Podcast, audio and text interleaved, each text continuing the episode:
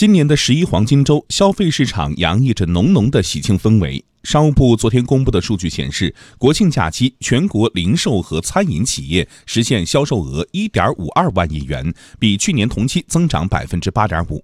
假日市场繁荣旺盛，亮点纷呈。央广记者田方玉综合报道。今年的国庆假期，各地绿色食品、时尚服饰、智能家电、新型数码产品等商品销售红火。其中，4K、8K 电视机成为国庆期间的热门产品。消费者张女士说：“今年我感觉现在所有的家电更注重一些智能化了，它是跟我们时代接轨了。所以说，对于这些，我先从电视开始欢起，一步一步的。”国庆期间，8K 电视在苏宁全渠道销量环比增长百分之三百零二。北京苏宁易购副总经理王波认为，智能化家居产品正成为消费者提升生活品质的首选。年轻的消费者对于 8K 技术的升级等核心的这个关键的电视的一些卖点都比较感兴趣。同时的话，比如说我们现在的这个智能空调、健康空调也有比较好的一个增长，大家对于自清洁。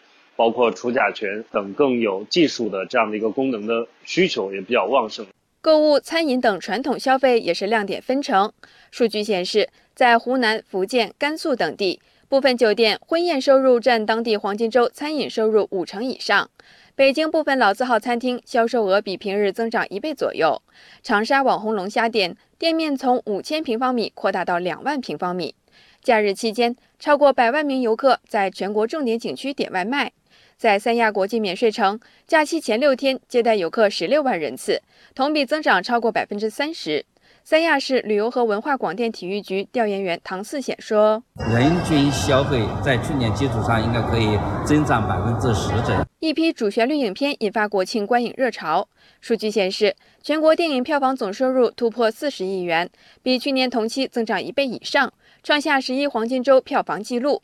国务院发展研究中心市场经济研究所所长王威说：“逢国庆七十周年，激发了老百姓的这种爱国的热情，所以这种消费呢，也成为我们今年国庆假期的一个非常重要的消费亮点。”